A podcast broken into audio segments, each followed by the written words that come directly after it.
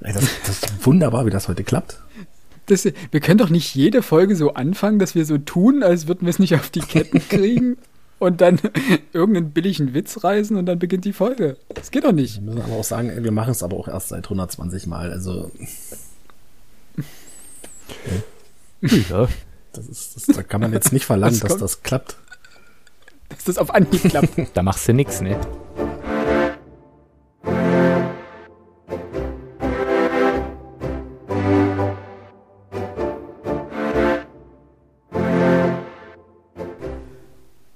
Ein herzliches Hallo. Ihr hört den Frontispitz Literatur Podcast mit Alex, Max und meiner Wenigkeit Philipp. Äh, wir haben uns mal wieder zu Weihnachtsfolgen hier zusammengefunden. Ähm, nicht wie die letzten Jahre mit 24 kleinen Folgen, sondern mit äh, mehr oder weniger größeren, umfangreicheren Folgen. In dem Fall vier an der Zahl. Vier Stück an der Zahl. Vier, vier, vier Stück. Vier große Folgen. So, genug gestammelt. Die erste Folge kam schon, das war unsere Besprechung zur Schachnovelle von Stefan Zweig. Die ist seit letzter Woche Montag online. War eine sehr tolle Buchbesprechung, ist mal wieder zeitlich um die zwei Stunden geworden. Wir haben dann doch mehr drüber gesprochen, als wir am Anfang vielleicht gedacht haben. Und jetzt kommen noch drei weitere Folgen. Eine davon habt ihr soeben auf den Ohren. Wir sprechen nämlich heute über berühmte erste Sätze der, in Klammern Welt, Literatur. Und Aufhänger des Ganzen ist, dass unser lieber Max ein äh, Buch gelesen hat, dessen Name er uns gleich verraten wird, in dem es genau um die Analyse dieser jener ersten Sätze geht. Und das Thema wollten wir eigentlich schon eine ganze Weile mal bearbeiten. Kurz gefragt, habt ihr schon Hallo gesagt? Nee, Hallo. So schnell äh, dachten wir, oh, oh, oh, nee, Salü. Zurück zum ernsten Thema der ersten Sätze der Weltliteratur.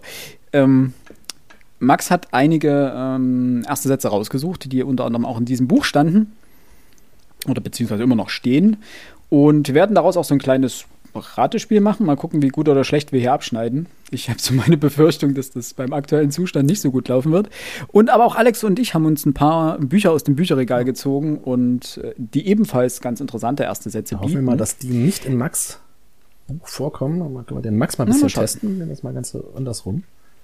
Äh, aber ich glaube nicht. Ich glaube, der ein oder andere Satz von uns wird definitiv in Max, in Max seinem Buch stehen. Vermutlich, ja.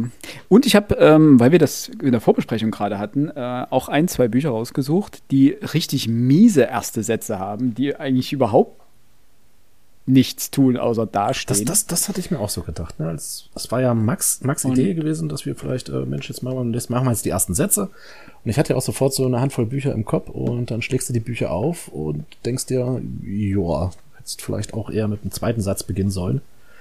Ähm, richtig tolle Bücher, ne? Ähm, aber erster Satz ist nix. Wobei das schon mal sagt, unsere erste Erkenntnis heute, ein erster Satz muss nicht gut sein, damit das Buch gut ist. Das ist richtig. In dem Sinne, Max, erleuchte uns. Ich werde mich bemühen, euch zu erleuchten. Für unsere Zuhörerinnen und Zuhörer ist natürlich der Vorteil aus meiner Sicht, ähm, ich werde immer eine kurze Pause, sowohl für die Jungs als auch für euch, machen, damit ihr kurz selber mitraten könnt und danach auflösen, äh, um welchen, welches Werk es sich handelt. Also, dass es ja quasi auch eine interaktive Runde ist. Ähm, das Buch, um das es sich handelt, ist äh, Peter André Als, jemand musste Josef K. verleumdet haben, erste Sätze der Weltliteratur und was sie uns verraten. Und er hat ähm, sich in diesem durchaus sehr lesenswerten Buch, wie ich finde, von 241 Seiten ohne Anhang, ähm, 249 erste Sätze rausgekramt und diese kategorisiert äh, so detailliert machen wir das natürlich nicht. Ich habe nur äh, jetzt ein paar rausgesucht, bei denen ich sage, okay, die kann man erraten oder die spielen eine Rolle für unseren Podcast. Ähm, und würde auch klar und deutlich machen, welchen Vorteil es hat, einen sinnvollen ersten Satz zu wählen. Denn man muss immer daran denken,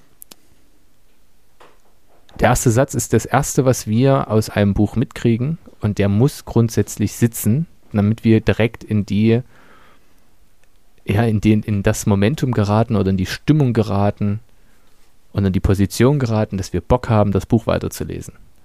Oder es hat noch andere Hintergründe, warum man in gewissen Zeiten bestimmte ähm, erste Sätze gewählt hat, um sich beispielsweise glaubwürdiger darzustellen, aber auch um zu zeigen, okay, ich spreche hier gar nicht zu euch, sondern eigentlich sind das Sachen, die mir von anderen zugetragen wurden. Als Beispiel. Wir kommen darauf gleich noch zu sprechen. Ich würde sagen, wir beginnen mit dem ersten, ersten Satz.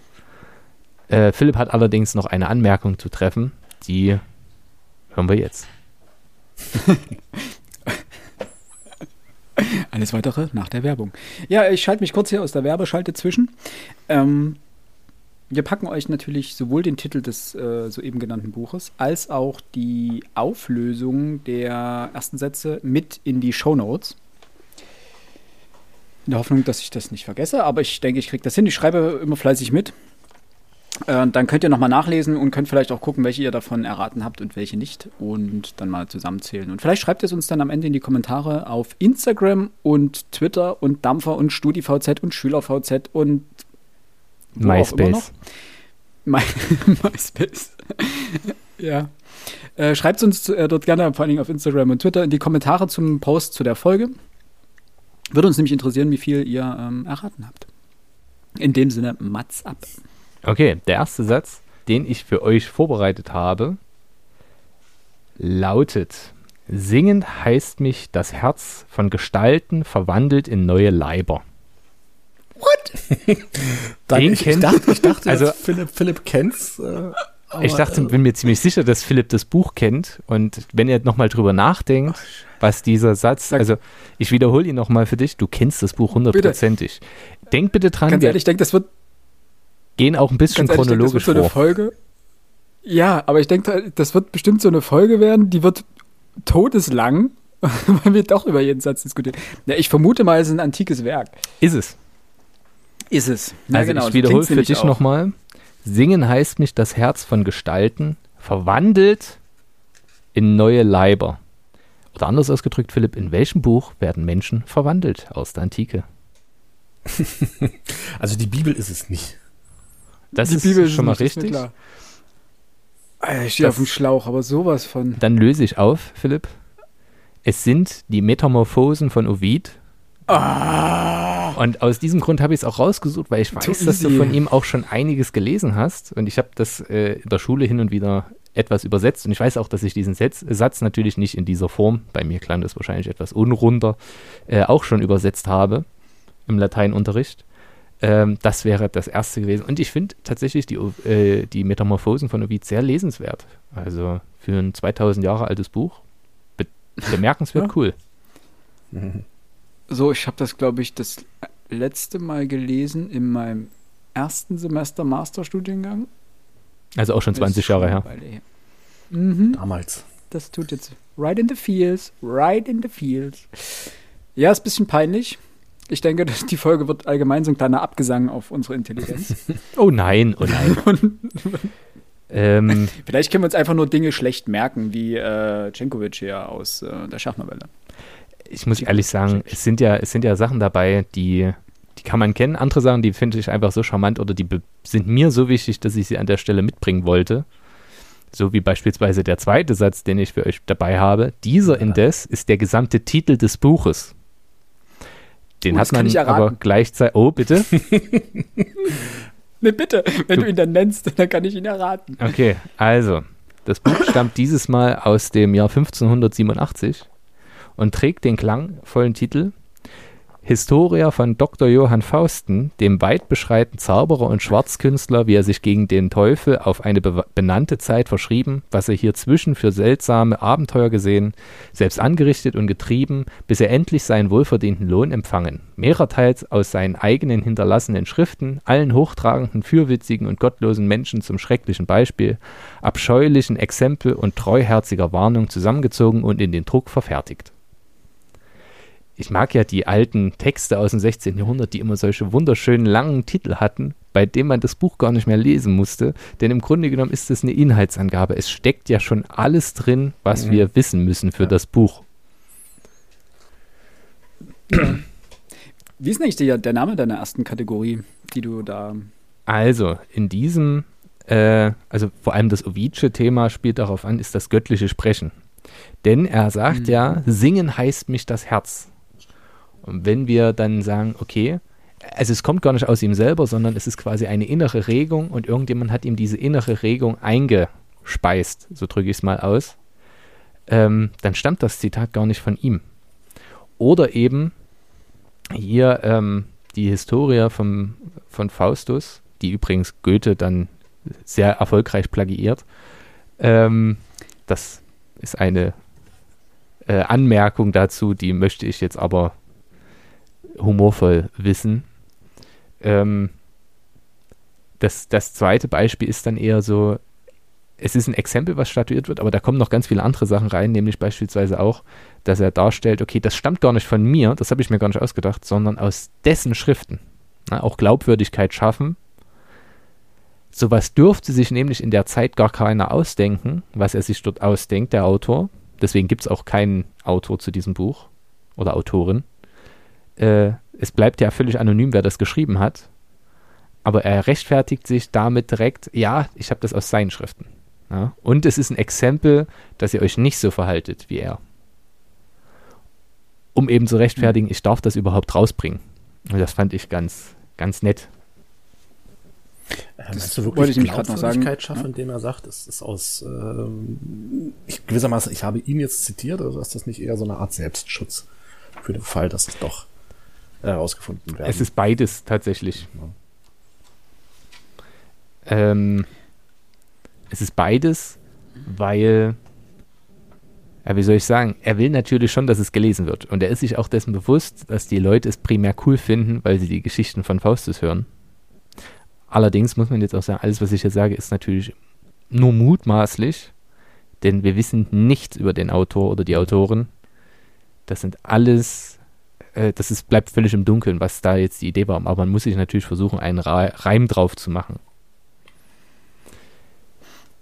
Das wäre dann auch schon meine erste Ka äh, Kategorie übrigens. Als du jetzt die erste Kategorie genannt hattest, äh, war mir auch ähm, sofort Goethes Faust. Äh, ihr naht euch wieder schwankende Gestalten, die früh sich einst dem trüben Blick gezeigt. Ist auch hübsch. Ist auch der Faust. Von äh, der Faust erster Teil, genau. Und aus welchem Jahr? Entschuldigung, da kommt der Deutschlehrer wieder durch. 1808. Und der Anfang erinnert stark an Homer. Oder wie ich ihn nenne, Homer. Homer. Nein, den habe ich bewusst rausgelassen. Äh, man hätte auch, äh, also bei diesem göttlichen Sprechen hat man auch ganz viel Homer oder Vergil, ähm, die genau sich darauf berufen, dass sie eigentlich nur das ausdrücken, was von den Göttern kommt, beziehungsweise das halt aufgeschrieben haben, was da passiert ist. Hm. So die Da möchte ich gleich noch einen einstreuen, weil wir ja gerade noch bei den klassischen Texten sind. Also dementsprechend ist es ein antikes Werk. Vom gleichen Blut schwesterlich verbunden, Ismenes Haupt, kennst du nur eines der von Ödipus herkommenden Leiden, welches Zeus an uns beiden noch Lebenden nicht erfüllt? König Ödipus von Sophokles? Mm, Sophokles ist richtig. Dann Antigone. Richtig. Applaus, Applaus. Aus dem Off. okay. Ein sehr schöner Einstieg. In ich finde den auch hübsch. Ich fand auch die Antigone gar nicht so schlecht. Ich fand zumindest das antike Original cooler als äh, die französische von Jean Anouilh. Die hatten ja. wir in der Schule noch gelesen. Ähm, ich fand Antigone, ich glaube, ich hatte es schon mal im Podcast erzählt, ich fand Antigone immer vollkommen Müll in der Schule. Ich habe das nie gemocht. Das ist übrigens ein klassisches Beispiel von in der Schule richtiger Grütz. Und dann haben wir das im Studium äh, behandelt, hatte ich ein Seminar und da waren wir zu fünft gefühlt. Und also fünf, die mitgemacht haben und da gab es noch ein paar andere. Und wir haben die Antigone wirklich so Zeile für Zeile, Wort für Wort durchgekaut. Immer auf der einen Seite das, äh, den Originaltext, den griechischen, auf der anderen Seite die deutsche Übersetzung. Und das wurde richtig cool. Mhm.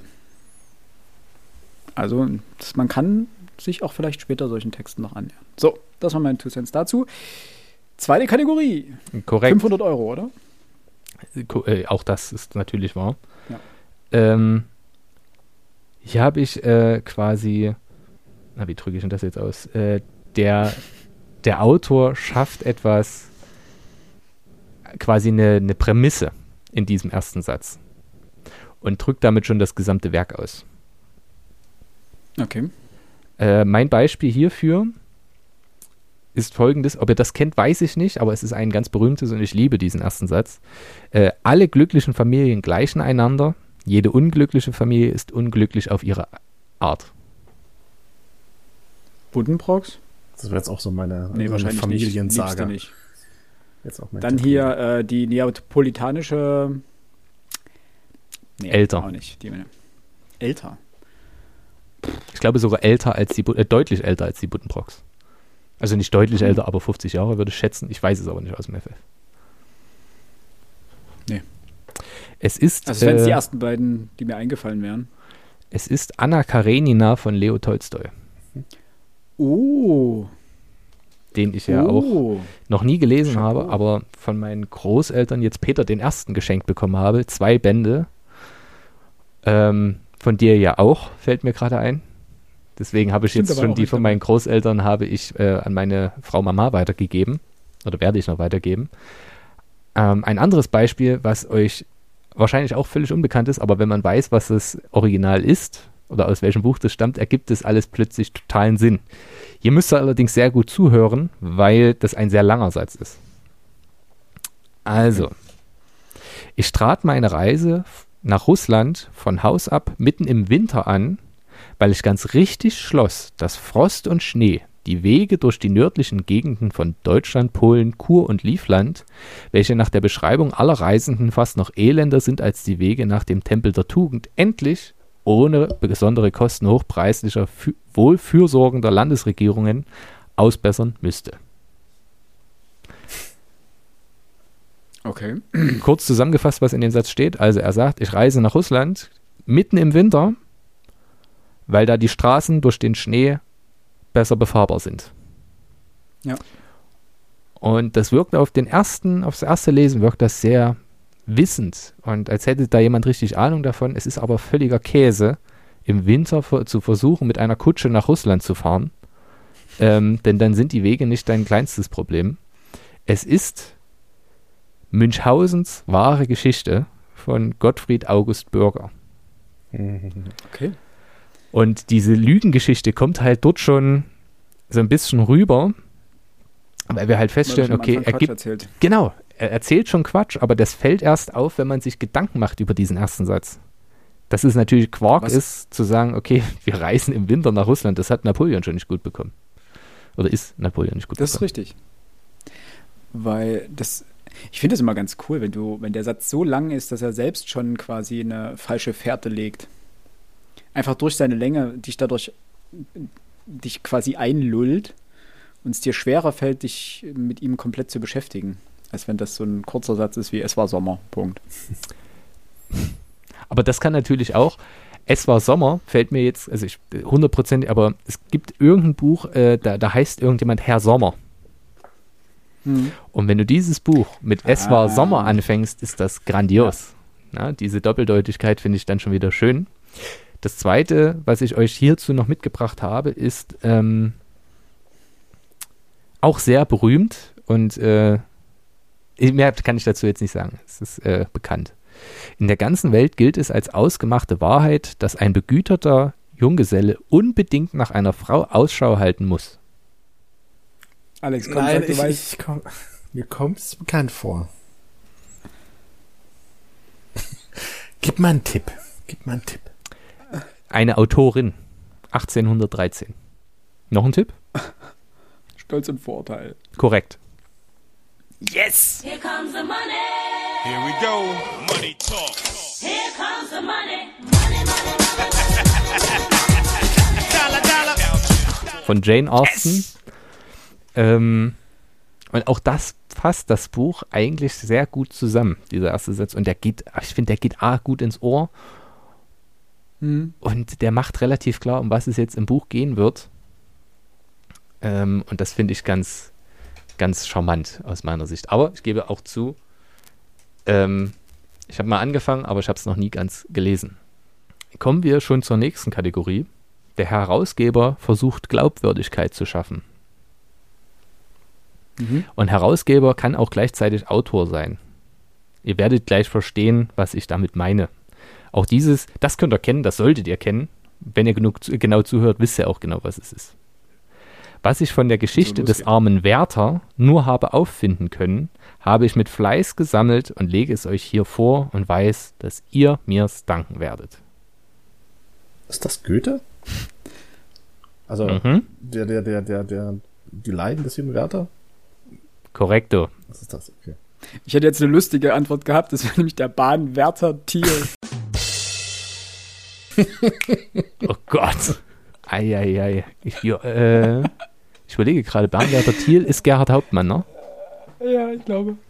Hier steckt natürlich der Titel oder die titelgebende Figur schon im, im quasi im ersten Satz. Und was ich so schön finde, ist eben, hier wird die Fiktion abgelehnt. Nämlich, alles, was da wirklich passiert ist, hat er versucht zusammenzufinden äh, oder zusammenzusuchen. Und ähm, es ist ja ein Briefroman. Ja. Und das ähm, macht es dann doch ganz nett. Das Buch, das Buch hat es bis in die, in, in die Psychiatrie geschafft, ne? Also in die, in die Psychologie, nicht in die Psychiatrie, in die Psychologie. Ne, Den, den Werther-Effekt. Schon mal gehört? Jawohl. Nee. Philipp, Philipp, schüttelt den Kopf. Nee. Ähm, Erzähl. Das Buch, ich habe es nicht gelesen, aber es endet, wenn mich nicht alles täuscht, mit dem Suizid des Wärters. Also des Herrn Wärter. Und äh, als das Buch herausgebracht wurde, ist über ja, Deutschland äh, damals eine riesige Suizidwelle, wenn man so möchte, hinweggeschwappt. Und das beobachtet man bis heute. Wenn berühmte Persönlichkeiten medienwirksam Selbstmord begehen, ähm, steigt die Suizidrate in den Tagen und Wochen danach ebenfalls an. Das nennt man den Werther-Effekt. Auf, auf dieses Buch bezogen. Mhm. Hinzu kommt, dass sich die jungen Menschen ähm, hernach, nachdem das Buch herauskommen war, auch so gekleidet haben wie der Wärter. Stimmt. Ähm, also, dass es immer Nachahmungseffekte gibt und das liest man, wenn man in Zeitungen über sowas, äh, über Todesmeldungen oder ähnliches oder äh, äh, Familientötung oder sowas liest, ähm, steht unten immer, okay, wir haben überlegt, ob wir es überhaupt verfa äh, verfassen sollten, weil wir uns dieses Effektes äh, bewusst sind Mhm. aber ist zu relevant, als dass wir es weglassen könnten. Wenn Sie Hilfe brauchen, hier ist eine Telefonnummer. Ja. Mhm. Macht man ja auch bei jeglichen anderen Suizid- und Depressions- Genau, und etc. genau, genau. Stories. Dass man das mit als Triggerwarnung mit vorn wegschickt und dann in der Regel noch das äh, jeweilige Telefon mit dahinter schaltet. Als nächstes habe ich äh, auch einen Klassiker. Der Verfasser dieser Reiseschilderungen, Herr Lemuel Gulliver, ist seit alters mein vertrauter Freund. Wir sind auch auf mütterlicher Seite ein wenig verwandt. Gullivers Reisen? Mhm. Das wird sein. Jawohl. Ja. Jawohl. Von Jonathan Swift aus dem Jahr 1726. ja, sehr schön. Auch nie gelesen, Name. kenne nur diese Geschichte. Es wurde mir mal vorgelesen, aber das ist ewig her. Das hat generell so ein bisschen das Problem, dass es für, ich weiß nicht, ob es euch da genauso geht, für gewisse Klassiker, die man vielleicht auch mal lesen will, sowas wie Moby Dick auch oder sowas, äh, dass man dafür irgendwie den richtigen Zeitpunkt abpassen muss. ja. Das ist jetzt, dass es zwar auf der Liste draufsteht, aber dass du dich jetzt nicht einfach hinsetzen kannst und die Liste von oben nach unten durcharbeiten kannst und sagen kannst, okay, heute Moby Dick, morgen den Leiden des jungen Werther, übermorgen Bahnwärter Thiel und so weiter. Und so landen solche Bücher auf den Listen und werden dann hoffentlich irgendwann mal gelesen. Man hofft es, aber ich versuche mich auch immer wieder dran. Hm. Aber es gibt dann oft genug Momente, wo ich dann abbreche. Also wo ich dann anfange und merke, nee, das ist einfach nicht die Stimme. Das ist ja auch normal und auch okay, denke ich. Also man sollte sich generell nicht durch Bücher quälen. Fällt mir nur gerade ein, weil Easy sich gerade durch den ersten Band des Rad der Zeit quält. Weil die Typologie oder die Setzung, der Druck völliger Quark ist.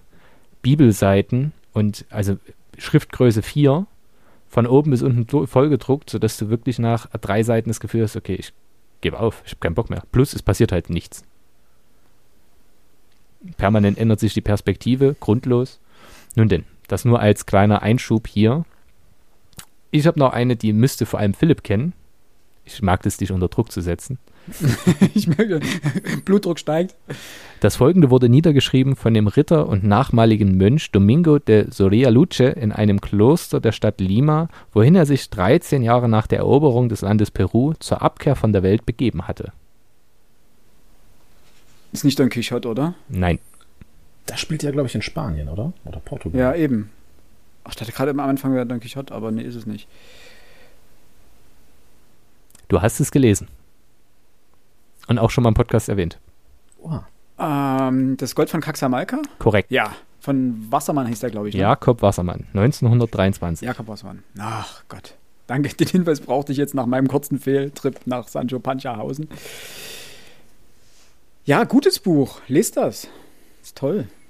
Das können wir auch im Podcast mal lesen. Ist vor allem schön dünn. Absolut, das kann man mal schnell weglesen. Das ist äh, ganz, ganz angenehm. Und ähm, man muss sich nur immer bewusst machen, der Mann hatte keine Ahnung, was er dort schreibt. ja.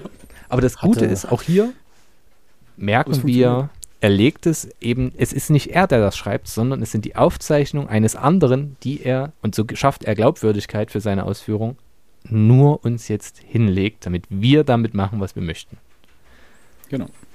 Äh, dass man nicht unbedingt Ahnung hat äh, über das Thema oder über die Region, über die man schreibt, äh, dass das nicht nötig ist, Ahnung zu haben. So, das hat, glaube ich, Karl May ähm, wunderbar bewiesen. Der hat, ich glaube, der hatte, als er seine Romane geschrieben hat, der war weder irgendwo im Orient unterwegs noch in, äh, in Amerika und ist trotzdem durch seine Romane, der, ich glaube, müsste nach wie vor der meistverkaufte deutschsprachige Autor sein. Ähm, nicht nur Deutschland, sondern auch weltweit natürlich verlegt. Ja, Max.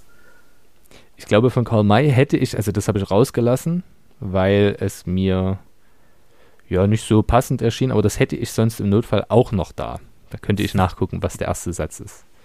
Als nächstes kommen wir zum äh, Steckbrief oder der Vorstellung einer Person.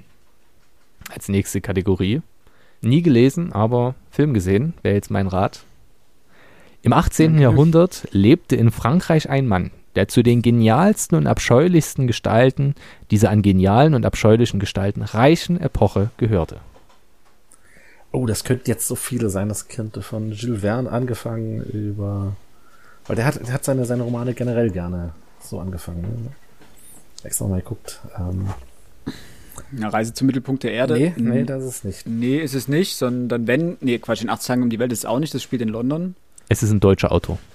Und wie gesagt, primär kennen die meisten, also viele haben in der Schule womöglich auch das Buch gelesen, aber primär der Film ist das, was mir bekannt ist. Oha. Hm. Fuck auch- you, Goethe ist es nicht. Eine deutsch, also eine europäische Produktion von Bernd Eichinger produziert. Ja, was, was hat der nicht produziert? Der Vorleser? Nee. Ein Schlink? Nee. Spielt auch nicht. Okay, was spielt in Frankreich? Und wo ist eine einzelne Person unfassbar und äh, abscheulich? Ich will es nicht zu lang machen. Das Parfüm Nee. von Patrick Ah, nee. Süßkind. Ah, ist im Süßkind, Patrick Leben nicht Süßkind, drauf, ja. drauf gekommen. Nee, ich auch nicht. Aber die, die, die Hinweise waren vollkommen richtig. Das war genau das. Ich kenne auch den Film. Ich habe das Buch, glaube ich, mal angefangen, aber nie gelesen, nie komplett gelesen. Ja. Aber auch hervorragend geschrieben. Also ich habe auch mal das Buch gelesen, irgendwo, irgendwann, ich glaube sogar im Studium. Aber es war jetzt, mir ist prim- primär der Film in Erinnerung geblieben, weil mir ist natürlich der Name des Schauspielers entfallen. Der spielt auf jeden Fall jetzt Q bei James Bond. Q? Hm. Q. Äh, ben Wishaw fällt mir gerade ein. Weiß nicht, Mhm. warum das jetzt in mein Gehirn kam, aber ähm, ja, ich finde es ist ein tolles Buch. Äh, und um eine Person vorzustellen, habe ich gleich den nächsten für euch. Machen wir. An einem Ort der Mancha, an dessen Namen ich mich nicht erinnern will, lebte vor nicht langer Zeit ein Junker, einer von jenen, die einen Speer im Lanzengestell, eine alte Tartsche, einen hagern Gaul und einen Windhund zum Jagen haben. Sorry. Nee, keine Ahnung. De la Mancha? Don Quixote de la Mancha?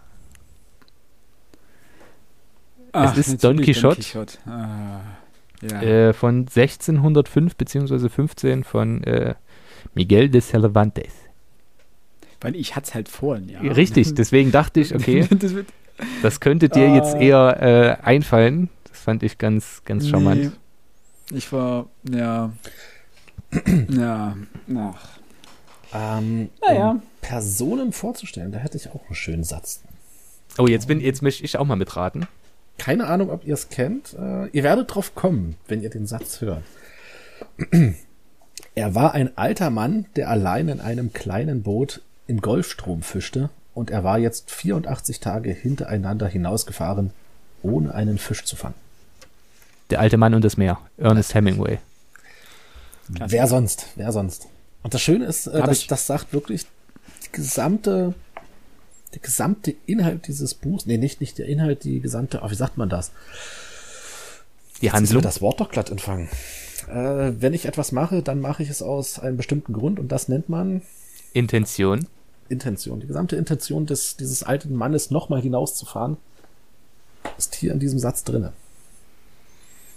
Das ist, Zur Vorstellung von Personen hatte ich zwei. Eine ist super easy, dann da brauchen wir es eigentlich, das, der Titel kommt halt im ersten Satz vor, aber er ist so weltbekannt. Ich glaube, jeder kennt ihn mehr oder weniger. Okay. Aber er gehört einfach mit in die Reihe rein.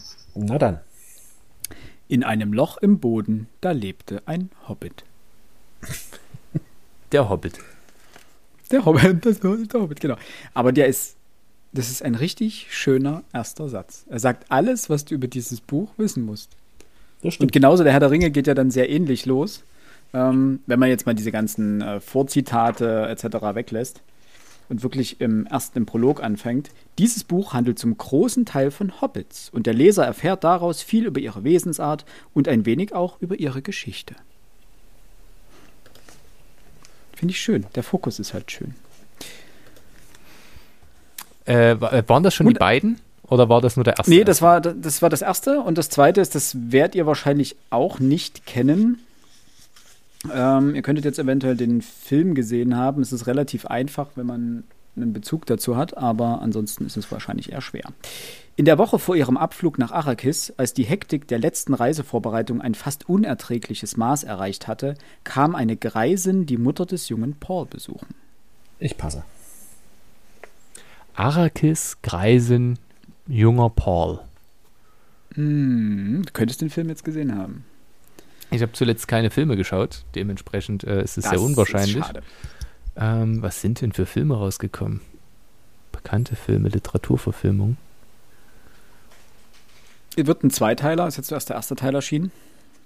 Ähm, Von Denis Villeneuve verfilmt. ja, ähm, Dune. Genau. Heißt auf Deutsch der Wüstenplanet. Das ist der erste Satz davon, der mich unglaublich an die Schachnovelle erinnert hat mit seinen Reisevorbereitungen am Anfang. Und dann die Greisin, die die Mutter besucht und den jungen Paul. Das ist, ähm, fand ich. Ja, Das, aber das, ich äh, auch bin noch ein drauf Punkt, ne? gekommen. Wird- Ja. Sehr gut, weiter geht's. Ähm, ich habe noch eins, wo auch der Titel des Buches schon im, im ersten Satz vorkommt. An den Ufern der Havel lebte um die Mitte des 16. Jahrhunderts ein Rosshändler namens Michael Kohlhaas, Sohn eines Schulmeisters, einer der rechtschaffensten zugleich und entsetzlichsten Menschen seiner Zeit. Ja, gut. Michael Kohlhaas. Von Heinrich von Kleist. Wie? Heinrich von Kleist. Heinrich von Kleist. Ich, ich, das hab ich nie gelesen. Äh, na Philipp, wer ist das? Äh. Ja, jetzt nicht hier heimlich gucken, ne? Nee, meine ich. Das, das, Keine Ahnung. das nee. muss man wissen. Ganz Ja, ich weiß. Heinrich von Kleist. Ja. Ja. Ich musste gerade meine Katze aus ihrem Raschelkatzentunnel schmeißen, weil Das so übelst laut war im Hintergrund die ganze Zeit. Und ich weiß noch, das letzte Mal auf der letzten Aufnahme habe ich meinen Vater. Jetzt hat er die Glöckchen gefunden, ich drehe durch. auf der letzten Aufnahme mache ich mein Fazit. Und die Katze schmeißt im Hintergrund so einen Stift runter und spielt die ganze Zeit auf dem Fußboden damit und hörst die ganze Zeit übelst klackern im Hintergrund. Deswegen musste ich das jetzt hier mal tun. Tut mir leid. Heinrich von Kleist. Michael Kohlhaas. Ja. Jawohl, jetzt habe ich noch ein, ein Märchen. Oh, Hm. Eine Witwe hatte zwei Töchter, davon war die eine schön und fleißig, die andere hässlich und faul. Das klingt wie Frau Holle. Jawohl. könnte kurioserweise, ne, aber Schneeweißchen, Rosenrot. Nee, die waren Die sind aber äh, beide die- nett. die- Ähm, wie heißt das? Gold, Ja, die Goldmarie und Pechmarie? Wobei das ist dasselbe Motiv. Ja, das ist, das ist ja gleich. Ja. Ja. Goldmann und Pechmarie ist ja quasi ein bisschen unterscheiden sie sich bildlich. Ja gut, das ist je nachdem regionale Erzählung. Das stimmt. Das ist, glaube ich, einfach nur der Titel, der geändert wurde. Ne? Okay. Und noch ein absoluter Klassiker für euch. Nennt mich Ismael. Und es ist so schön, die Gesichter, ihr könnt sie jetzt nicht sehen, aber ich sehe ja die Gesichter und wie sehr Philipp leidet, weil er es weiß, aber es fällt ihm gerade nicht ein. Scheiße. Fuck, es ist peinlich. Okay, ähm, ein Tipp? Hm? Also, ich liebe diesen Tipp, weil der schon so lustig ist. Also, bekannter Musiker der 90er und 2000er Jahre ist der erste Teil. Moby Dick. Ja. Ich bin dankbar, dass ich den zweiten Hinweis nicht noch geben musste. Was ist los? My, my heart feel, nee, my heart go, nee. Why, why does my heart feel so bad? Was wäre dein zweiter Tipp gewesen? Gott. ähm, die englische Bezeichnung für die primären. Geschlechtsorgane des Mannes. Moby? Äh, Herman Melville ist der Autor. Dann- oh. Aus der Schule sollte das einigen bekannt sein. Ich weiß, einige Schulfreunde von mir haben das gelesen. Ich habe es selber ähm, bisher nur ein Stück gelesen. Diederich Hesling war ein weiches Kind, das am liebsten träumte, sich vor allem fürchtete und viel an den Ohren litt. Keine Ahnung. Nicht mal im Ansatz. Der Untertan von Heinrich Mann. Mann. Ja. Okay, nee. Hab ich Und das Gute nicht ist- Gemocht. Das habe ich, glaube ich. Dieser erste Ja. Satz, ne, das ist ein weiches Kind, das, ich, das am liebsten träumte, sich vor allem fürchtete und ein bisschen an den Ohren litt. Das fasst diesen Charakter dieses Menschen unfassbar gut zusammen, wenn man das Buch dann, also da reichen die ersten 100 Seiten, um zu wissen, okay, passt. Das ist wirklich die perfekte Beschreibung dieser Person. Da habe ich auch noch einen, den möchte ich gleich hier einwerfen. Äh, jetzt müssen wir die Triggerwarnung zum Selbstmord geben. Ähm, ich wollte es nicht wissen, aber ich habe erfahren, dass eines der Mädchen, als es kein Mädchen mehr war, kurz nach der Rückkehr von der Hochzeitsreise das Badezimmer betrat, sich vor den Spiegel stellte, die Bluse aufknöpfte, den Büstenhalter auszog und mit der Mündung der Pistole ihres eigenen Vaters, der sich mit ihr mit einem Teil der Familie und drei Gästen im Esszimmer befand, ihr Herz suchte. Was liest denn du? Krass. Nee, sagt mir gar nichts. Max könnte es was sagen, der mag spanische Autoren. Oder, ja. Spanischsprachige Autoren. So. Ich gehe gerade so durch. Wen haben wir? Neruda, Marquez oder älter? Äh, nee, gar nicht so viel älter. Ähm, 51 ist er geboren. Lebt er und noch? das Buch, ja, ja, stammt von 98. Ich werde mich gleich ärgern, aber bitte sag. Javier Marias, mein Herz so weiß. Ah, Javier Marias. Cool. Also interessanter Finde ich Einstieg. sehr bedeutenden ersten Satz. Aber ist auch nicht so leicht zu verdauen. Also Ähm, der Satz als auch das Buch.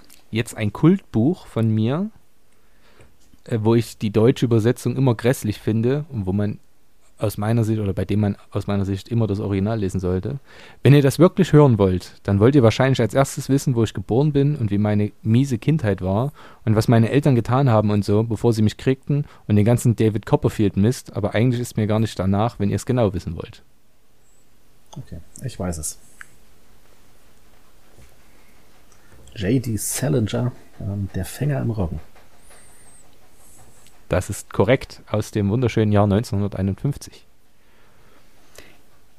Und Ich hätte es Also, ah, nämlich auch, auch vorgestellt Ah, heute. es tut mir leid, Alex, Nein, alles gut. Ähm, dass ich dir da das- zuvor gekommen bin. äh, So, jetzt Fauxpas habe ich nie gelesen.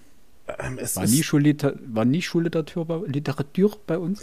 das, das, das Schlimme an dem Buch ist, ähm, man braucht es nicht lesen. Ich sag mal, wenn es jetzt gerade gut geht und alles super ist und so, dann brauchst du das Buch nicht lesen, weil ähm, ich glaube, das ist auch das Besondere an dem Buch, wenn es dir richtig dreckig geht, wenn du einfach keinen Bock mehr auf nichts mehr hast, wenn die ganze Welt einfach mal zum Sprengen äh, am Arsch vorbeigeht, das ist, glaube ich, so die Stimmung, in der man sein muss, um das Buch zu lesen. Ähm, Weil es einem danach noch schlechter geht. ja, ich glaube, das ist so dieses, es ist ja eigentlich ein Jugendbuch, also es geht um, ich weiß jetzt nicht, wie alt der, der, die, die Hauptfigur ist, die da halt drei Tage durch, durch Manhattan irrt, ähm, von der Schule geflogen ist, ähm, etc., einfach auf alles und jeden schimpft, alles und wirklich jeder egal ist. Und das ist halt so diese, diese, diese Depri-Phase im so 15, 16, 17-jährigen Alter, was, was der Autor dort drinne beschreibt. Und äh, ich weiß nicht, ob ihr das Fun Fact nennen könnt. Äh, was hat dieses Buch mit John Lennon zu tun? Du hast mir leider einen sehr guten Gag Ah, ruiniert, den Entschuldigung, ich noch bringen wollte. Entschuldigung. Ich wollte nämlich sagen, äh, lest das Buch, äh, ob es euch gut oder schlecht geht, aber lest es nicht, wenn ihr gerade sauer auf irgendeinen Popstar seid. Ja. Hat das äh, sozusagen, wie hieß er denn? John Lennon soll. Nee, aber der ist sein Mörder. Achso, ne, da- wir, wir reden nicht über Täter, wir reden nur über Opfer. Wir ignorieren Täter. Täter haben es nicht verdient, genannt zu werden.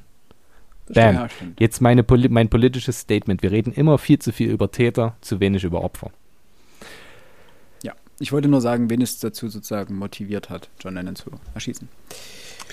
Ich weiß gar nicht, ob es den motiviert hat. Der hatte halt das Buch ähm, an dem Tag dabei und hat sich als Reinkarnation wohl der Hauptfigur gesehen. Also, Von Holden Caulfield. so ein bisschen, ein bisschen, genau. Shrek. So einiges nicht gestimmt im Oberstübchen bei dem Typen. Und Ja, ja, gut. es gibt eine grandiose Persiflage bei South Park auf äh, J.D. Salingers äh, Buch. Kann ich auch sehr empfehlen. Dann schreibt, äh, die Jungs wollen einfach so viele Beleidigungen in ein Buch packen wie nur möglich. Äh, und das wird dann ein absoluter Bestseller und alle machen sich Gedanken und irgendwann killt jemand irgendjemanden. Äh, wahnsinnig witzig. Ähm, also, Okay. es ist Ja, gut, Fiktion, ähm. es ist ein Comic, beziehungsweise sowas ähnliches. Deswegen kann ich da sagen, dass es witzig ist. Ich habe noch eins, bei dem die Verfilmungen aus meiner Sicht fast bekannter sind als der, der, ähm, das Buch selber. Ich glaube, wobei das Buch haben wahrscheinlich viele auch in, im Englischunterricht gelesen. Das kann schon ein kleiner Hinweis für euch sein. In meinen jüngeren Jahren, als ich noch zarter beseitet war, gab mein Vater mir einmal einen Rat, der mir seitdem wieder und wieder durch den Kopf gegangen ist. That's it? That's it. Aber wenn ihr da nicht drauf kommt, ist es auch weniger wild. Nee.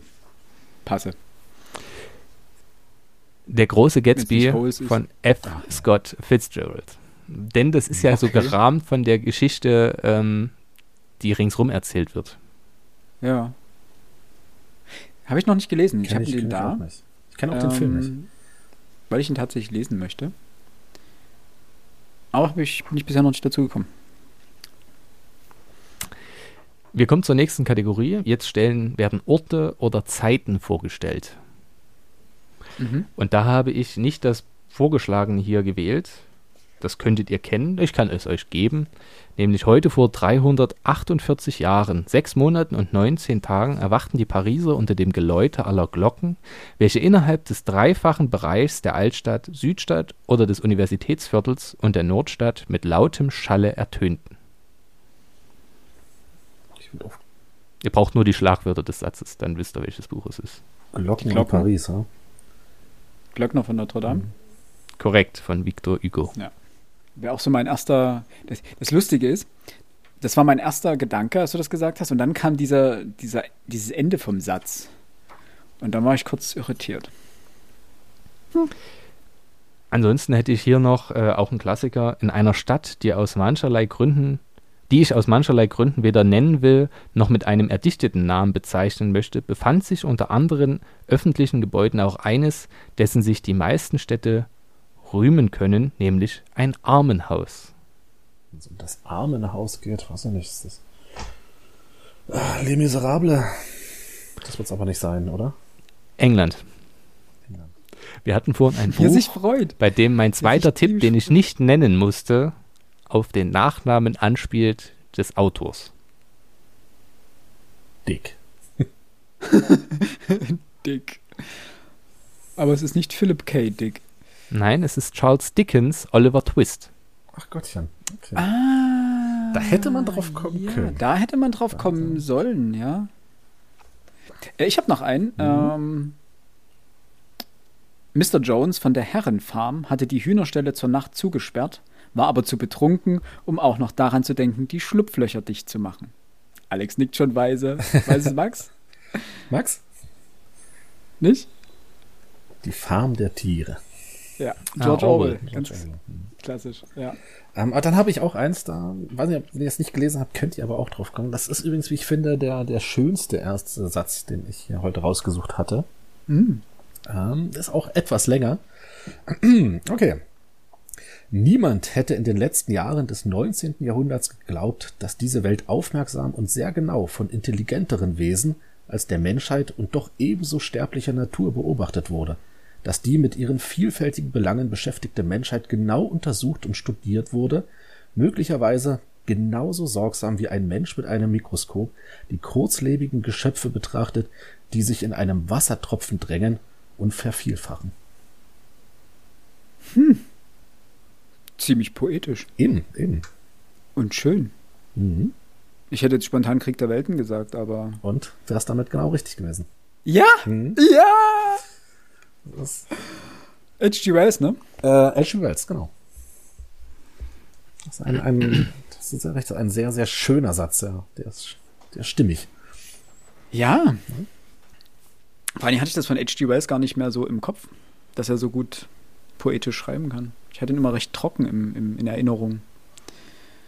Hat sie nicht auch gesagt, die Insel des Dr. Moreau, die war auch ein bisschen. Also für die Zeit, wo er das geschrieben hat, ist die echt tricky. Also das ist wirklich Okay. schon feinste Horrorliteratur.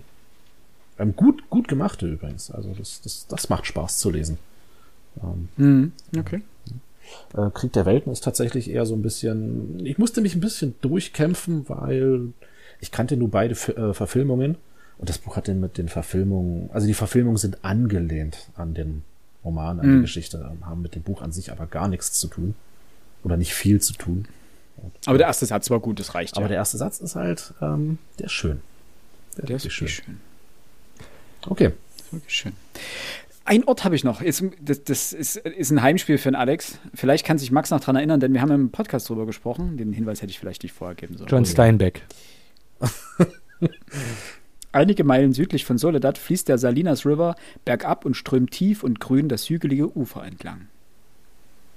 Also das kann eigentlich John Steinbeck. Faulkner. Ja, natürlich John, John Steinbeck von Mäusen und Menschen. Kannst du doch nicht vorher sagen, das geht doch nicht. Aber das Krasse das ist, dass ich ohne, ohne den Text zu hören, ahnte ich, dass es darauf hinauslaufen würde, wenn es ein Spezialgebiet von Alex ist. Wir haben es im Podcast gelesen. McCullers hätte es noch sein können oder ja. Ähm, das ist schön, schön, dass du John Steinbeck ähm, genommen hast. Ich möchte euch auch von John Steinbeck ein, ein jetzt kann man es ja sagen. Äh, und das ist so ein schönes Beispiel für einen, ich weiß nicht, missgeratenen ersten Satz kann man nicht sagen, aber für einen ersten Satz, der einfach so keinen Sinn macht. Das Salinastal liegt in Nordkalifornien. Das ist der erste Satz. Äh, und tatsächlich Okay. nichts Geringeres als jenseits von Eden. Von Eden. Ja. Aber da Steinbeck sowieso so ziemlich alles dort in Salina, ähm, wird das, glaube ich, ausgesprochen, spielt, Ja. ist das nicht verwunderlich. Okay. So, Max. Ich habe auch noch geht's. einen, aber diesmal einen deutschen Autor, der vor allem für Alex relevant ist. In Front des schon seit Kurfürst Georg Wilhelm von der Familie von Briest bewohnten Herrenhauses zu Hohen Cremmen fiel heller Sonnenschein auf die mittagsstille Dorfstraße, während nach der Park- und Gartenseite hin ein rechtwinklig angebauter Seitenflügel einen breiten Schatten erst auf einen weiß und grün quadrierten Fliesengang und dann über diesen hinaus auf ein großes, in seiner Mitte mit einer Sonnenuhr und an seinem Rande mit Canna Indica und Rhabarberstauden besetztes Rondell warf. Ich würde jetzt auf Theodor Fontane tippen, aber ich könnte dir nicht sagen, Es wurde von der Titel? Familie von Briest bewohnt. Dementsprechend ist es Effi Briest. Effi Briest, ja, okay. Hm. Hm. Und das Coole an diesem, diesem Anfang ist, den muss man vor sich sehen. Also wenn man ihn bloß hört, ist es sehr schwer. Er macht zwei, zwei Seiten auf, nämlich in Front des schönen Herrenhauses, also vorne drauf, fällt heller Sonnenschein. Aber die Park- und Gartenseite liegt im Schatten. Und das reicht uns schon. Der schöne Schein Ja. ist da, Ja, der Vordergrund, aber hintergründig liegt das alles, es ist sehr abgründig und schattenhaft. So würde ich es Ach, jetzt das ist wirklich ausdrücken. schön, ja, das stimmt. Also bei, bei äh, Fontane liegt dann immer schon einiges inhaltlicher Natur drin. wenn ich das so sagen kann. Ähm, habe ich noch eins von der Sache? Ach ja, doch, ein Ort habe ich noch. Ich hoffe, den kennt ihr. Alex noch nicht, aber Philipp hat ja jetzt schon zwei von der Sorte, nämlich Kinder. Ähm, am Rande der kleinen, kleinen Stadt lag ein alter, verwahrloster Garten. Der geheime Garten? Von Nein. Nein. Gut, dann nicht. Ich hab's, hab's versucht. Es ist Pippi Langstrumpf von Astrid Lindgren. Astrid Lindgren, ja, stimmt. Stimmt. Erst danach kam ja hier und darin steht ein Haus, ne? Und so weiter. Mhm. Ah. Wir kommen zur nächsten Kategorie, nämlich äh, die Vorstellung einer Situation. Und das ist tatsächlich, ihr kennt das Buch nicht, aber ich liebe dieses Buch so unheimlich. Und es ist auch unheimlich unangenehm, es zu lesen. Der Wärter gab ihm seine Sachen, der Kassierer händigte ihm sein Geld aus, der Türsteher schloss vor ihm die große eiserne Tür auf. Ihr solltet das Buch nicht kennen. Ich löse dementsprechend auf. Es ist Georg Heims Der Irre. Und das ist insoweit relevant, weil uns diese kleine Situation schon. Es wird eine große eiserne Tür aufgeschlossen von einem Türsteher, einem Wärter und es gibt einen Kassierer. Der wird also gerade aus dem Gefängnis entlassen. Ja. Und danach beginnt eine absolute Tour des Horrors, denn der schlachtet permanent Menschen ab. Aber in seiner eigenen kleinen Welt. Also es ergibt für ihn völlig Sinn, was er dort tut. Okay. Und ähm, das Buch stammt aus dem Expressionismus und ich habe eine Stelle daraus, ich muss mal gucken, vielleicht schneiden, schneiden wir es dann noch zwischen, dann müsst ihr allerdings die Stellen noch aussuchen, wo er wirklich, er tötet da gerade zwei Kinder und schlägt, schlägt mit beiden, also ihre beiden Köpfe so aneinander und beschreibt das wirklich wie ein Spiel für sich. Und das bringt den Expressionismus sehr gut auf den Punkt, denn es geht ja um die Abseitigen, die Wahnsinnigen, die Krankhaften. Ähm, und ich mochte das Buch, weil es völlig drüber ist, aber dieses Wahnsinnige in einem Menschen sehr, sehr gut zur Geltung bringt. okay, jetzt ist die Stimmung schon ganz schön weit unten. Ne? Das ist dir bewusst. Gut, okay, wenn wir Das schon war mal bei, jetzt also ein bisschen ein Downer. Wenn, Und- wenn wir schon mal bei Wahnsinnigen sind, hätte Ach, du- ich noch eins. Das, das passt Moment, Max hat, glaube ich, noch einen Gag. Der muss noch einen raushauen. Ah, okay, Das ist Max, der, Max, der, bitte, guck mal, bevor Ich der hat, die dieses Gesicht, der hat dieses Gesicht aufgesetzt, das, der tut jetzt weh. Ich hatte die perfekte Überleitung, Alex, Oh. weil ich sagen wollte, ja, die Stimmung ist ganz unten und wir gehen da jetzt sogar noch weiter nach unten mit folgendem Text. Wenn ihr nämlich gleich wisst, welche Lösung es ist, 20.000 Meilen unter den Meeren. passt. Äh, Unter den Meeren, das finde ich schön. Ja, Sehr ich, hab gut, mich, ich war sehr gut. aufmerksam. Als ich auf halbem Weg stand unseres Leben, fand ich mich einst in einem dunklen Walde, weil ich vom rechten Weg verirrt mich hatte. Gar hart zu sagen ist's, wer gewesen, der wilde Wald, so rau und dicht verwachsen, dass beim Gedanken sich die Furcht erneuet, so herb, dass herber kaum der Tod mir schiene, doch eh vom Heil, das drin mir ward, ich handle, meld ich erst anderes, was ich dort gewahrte. Und das ist die göttliche Komödie von Dante. Und die spielt, wie wir ja wissen, in der Hölle. Stimmt. Und das meinte ich mit, es geht noch weiter runter. You get it? Oi. Oh, das war peinlich. Ähm, das hätte ich wissen müssen. Ähm, ich war aber nicht darauf vorbereitet, dass du nochmal so weit zurückgehst. Das passt halt, weil wir hier gerade bei einer Situation sind. Alex, würdest du mir trotzdem deinen Wahnsinnigen noch schildern? So, ich habe dich jäh unterbrochen. Das ist Nein, nein, er ist nicht wahnsinnig. Es, es passt bloß wunderbar zum ersten Satz, den ich hier habe. Ich weiß bloß nicht, wie ich hier aus der Hölle hier wieder herkommen soll. Deswegen machen wir einen kleinen Sprung. ähm, zugegeben, ich bin Insasse einer Heil- und Pflegeanstalt. Mein Pfleger beobachtet mich, lässt mich kaum aus dem Auge. Denn in der Tür ist ein Guckloch und meines Pflegers Auge ist von jenem Braun, welches mich, den Blauäugigen, nicht durchschauen kann. Ich weiß es, weil ich es auch dabei habe, aber der Satz endet nach, ich bin Insasse einer Heil- und Pflegeanstalt. Okay, ähm, ich kann es ja mal hier in die Kamera halten. In dem Fall nicht. Da ist danach ein Komma. Ja gut, das sieht man jetzt nicht. Ich, ich stelle es in die WhatsApp-Gruppe, die, die, die Hörerinnen und Hörer müssen mir jetzt einfach mal glauben. Also hier in dem Fall ist der Satz dort nicht zu Ende, sondern Komma und Weiter geht's. Okay. Äh, es ist Günter Grass Blechtrommel. Genau, Oscar Mazerat. genau, genau. Gut, machen wir mal weiter, wa? Ja, also ich habe gar nicht mehr so viel. Ich habe da nur noch ein Buch. Nee, zwei, also anderthalb. Das Ich habe noch nur für. Alex zum Abnörden. Na dann. Also eins, das, das müsst ihr jetzt aber kennen. Gustav Aschenbach oder von Aschenbach, wie seit seinem 50. Geburtstag amtlich sein Name lautete, hatte an einem Frühlingsnachmittag des Jahres 1900, das unserem Kontinent monatelang eine so gefahrdrohende Miene zeigte, von seiner Wohnung in der Prinzregentenstraße zu München aus allein einen weiteren Spie Spaziergang unternommen. Ja, Ah, das ist fies. Ja, Ihr seid- ja, ja. Von schlechter Erinnerung. wir sind sehr von schlechter Erinnerung. Gustav Aschenbach. Oh, wir, Wir haben haben's es gelesen. gelesen. Oh. Wie hieß denn der Der Thomas Mann, Thomas? Ja, Mann. Genau. tot in Venedig. danke. Scheiße. Ach, ein Ärgernis. Das Es ist wirklich raus. schwerer, als man Ja. Ja. denkt. Verdammt. Ansonsten hätte ich hier noch ähm, ein für mich sehr großes Pleasure. Ähm, das solltet ihr nicht kennen, vielleicht, also ihr kennt das Buch, aber ihr wisst, habt es bestimmt nie gelesen. Also, es fängt damit an, dass ich bei Fischgosch auf Sylt stehe und ein Jever aus der Flasche trinke. So Irgendwas von beginnt Christian Kracht wahrscheinlich, ja. Faserland, korrekt. Faserland, okay. Mensch, Alex hier. Uh, Und das Krasse not daran ist, bad. Eurotrash ist ja die Fortsetzung quasi und es beginnt auch mit dem wunderschönen Wörtchen. Also, Kann man machen.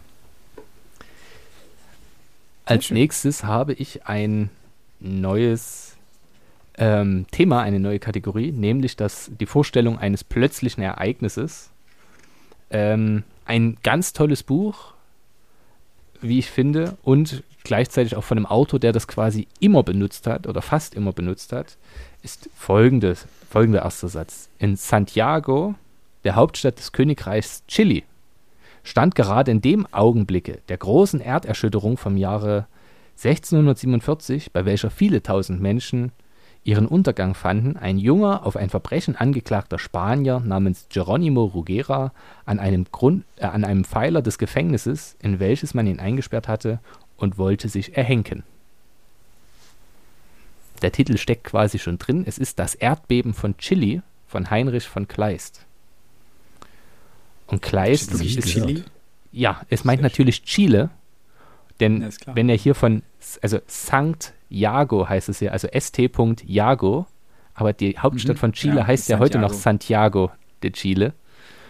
Ähm, und das ist aber eine ganz großartige ähm, Novelle, wie ich finde. Ähm, die kann ich auch jedem unserer Zuhörerinnen und Zuhörer sehr, sehr, sehr, sehr, sehr, sehr, sehr, sehr, sehr, sehr, sehr ans Wie- wie Herz legen. Ja, ich sag das so. Sehr, sehr.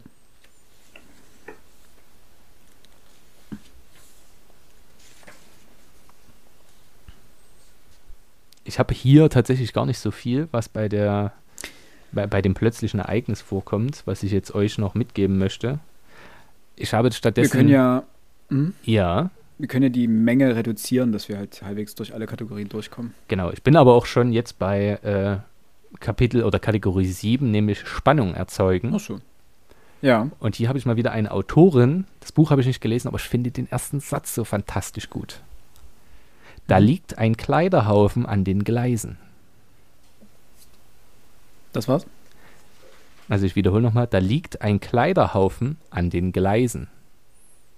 Anna nicht Segers? Bahnwärter Thiel. Anna Segers? Mhm. ich muss diesen Bahnwärter Thiel so lange anbringen, bis er kommt. Amerikanisch. Das siebte Kreuz? Amerikanisch. Nee, das fängt anders an.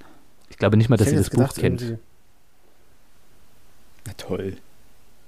Äh, Paula Hawkins, gedacht. Girl on the Train. Nee, gar Aber ich fand den ersten Satz so fantastisch. Der, der blieb mir so im Kopf, dass ich gedacht habe, okay. Ähm, Da habe ich auch einen. oh, da bin ich gespannt. Ich rate so gern selber. Werdet ihr nicht, noch nicht kennen können, weil ihr mich immer nicht in Ruhe lasst und nie dieses Buch mit mir lest. Ich werde euch trotzdem diesen ersten Satz nachbringen, äh, nahebringen. Heute Abend zeigen wir Ihnen acht Methoden des lautlosen Tötens. Das ist der Anfang. Der ewige Krieg. Von Joe Richtig, Haldeman. von Joe. ja, richtig. Alle schon gelesen, Max und ich. Das kennen wir doch. Alter schon. Aber ich finde diesen Einstieg so, okay, interessant. Oder bei Albert Camus, der Fremde, heute ist Mama gestorben. Aber das ist ja tatsächlich äh, der Klassiker, äh, das plötzliche Ereignis. Na? Ja. Also das passt da thematisch auch sehr gut. Ich habe auch noch eins für euch, aber es hat mit dem Ereignis nichts zu tun, ist mir nur gerade eingefallen. No? Der erste Satz dieses Buches lautet: Mann, ist dein Ernst? Sonnenbeton? Korrekt. Na, Ich finde musst du tatsächlich, doch nochmal. das hat äh, tatsächlich, wenn man den zweiten Satz noch dazu nimmt, finde ich das gar nicht so schlecht, wenn man es im übertragenen Sinne versteht, nämlich, also Mann, ist dein Ernst? Lass mich doch mal rein jetzt, Alter. Dieses Lass mich doch mal rein jetzt, nicht im Sinne von, er will in die Schule, sondern er will in das normale Leben und raus aus diesem, aus den Zuständen, in denen er dort lebt. So habe ich es zumindest äh, verstanden dann oder so habe ich es interpretiert. Ich glaube nicht, dass es so intendiert ist, aber ich fand es Mhm. so sehr deutlich angenehmer. Ja. Ähm, eins meiner absoluten Favoritenbücher, das ihr, glaube ich, beide nicht kennt, auch wenn ich es schon mehrfach zur Disposition gestellt habe. Ist das jetzt hier der Wink mit dem Zaunsfall? Ja, die Geschichte müssen wir auf jeden Fall lesen. Und sie beginnt mit dem Satz: Die Geschichte hatte unserer Runde am Kaminfeuer wohl hinreichend den Atem verschlagen. Doch außer der naheliegenden Bemerkung, dass sie schaurig gewesen wäre, wie das am Weihnachtsabend in einem altertümlichen Haus für eine außergewöhnliche Geschichte unerlässlich sei, erinnere ich mich nichtsdestoweniger keiner Äußerung dazu, bis schließlich jemand beiläufig feststellte, dies sei der einzige ihm bekannte Fall, in dem ein Kind von einer derartigen Heimsuchung betroffen wurde. Das Buch heißt Kein- Die Drehung der Schraube von Henry James von 1898. Okay. Äh, oder hier heißt es, wird das Buch plötzlich das Durchdrehen der Schraube genannt. Es ist aber auch gleichzeitig völlig wurscht, weil der Titel des Buches gar keinen Anlass dazu gibt, äh, auf den Inhalt zu schließen. Aber es ist so ein, ich habe das tatsächlich auch im Studium gelesen, mal in einem Extraseminar und muss sagen, die Debatten danach waren, ich glaube, ich habe selten so eine großartige Debatte nach dem Lesen eines Buches gehört, weil unsere Professorin, die uns das vorgestellt hatte, tatsächlich relativ eindeutig auf einer Seite stand und dann meinte, ja, aber sie haben das auch so gelesen. Und dann schnellten die Arme hoch, die das anders verstanden hatten und dann ihre Argumente anbringen, brachten und dann meinte sie, stimmt. Und änderte, und das Buch ist perfekt, wenn man Ambidu Ambiguitätstoleranz äh, verstehen und erklären möchte. Denn es ist nicht klar, was da nun wirklich passiert ist, äh, was richtig ist und was falsch. Dann müssen wir es ja wirklich lesen. Ja, sehr gern. Ansonsten habe ich noch einen äh, Unterrichtsklassiker, den, glaube ich, jeder Schüler in der Schule gelesen hat, zumindest von denen, die ich kenne. Wir liegen neun Kilometer hinter der Front. Ja. Remark. Erich Maria. Im Westen nichts Neues. Genau. Korrekt. Von 1929. Großartiges Buch. Mhm. Ist es noch Kanon? Ja, ja, bestimmt, ne? Für die Schule. Also wir haben es auf freiwilliger Basis gelesen. Und durften uns da was aussuchen. das weiß ich gar nicht mehr, wie es bei uns war. Wir haben es auf jeden Fall gelesen. Und ich weiß, das war noch eins der Bücher, die ich sehr gerne in der Schule gelesen habe, die mir sehr viel war- Spaß gemacht genau. haben. Weil das auch wirklich einwandfrei geschrieben war und sich auch äh, entspannt und schnell runterlesen ließ. Und es war eindrucksvoll. Gerade das Ende dann. Würde mal zwar nicht in der Zeit, aber in der Thematik bleiben. Und äh, meinen letzten, ersten Satz mal einwerfen. Den weiß ich nicht, ob ihr den. Vielleicht kommt der aber drauf. Ähm, ich werde, hoffe ich, dir alles anvertrauen können, wie ich es noch bei niemandem gekonnt habe. Und ich hoffe, du wirst mir eine große Stütze sein. Das weiß ich. 12. Juli 1942. Du machst es, ich hätte es auch ohne gewusst. Das ist das Tagebuch der Anne Frank. Das Tagebuch der Anne Frank. Äh, Selten war der Genuss des richtigen Wissens so ein tragischer. Ja, das stimmt. das ist leider wahr, ja. Ähm, Nächster Tiefpunkt. der nächste Tiefpunkt und die nächste Kategorie. Ich werde irgendwann werde ich im Radio arbeiten und Überleitungen schreiben. Ähm, Mhm. Wir kommen zu Stimmungen, die vermittelt werden sollen. Aber nur im Dorfsender oder so.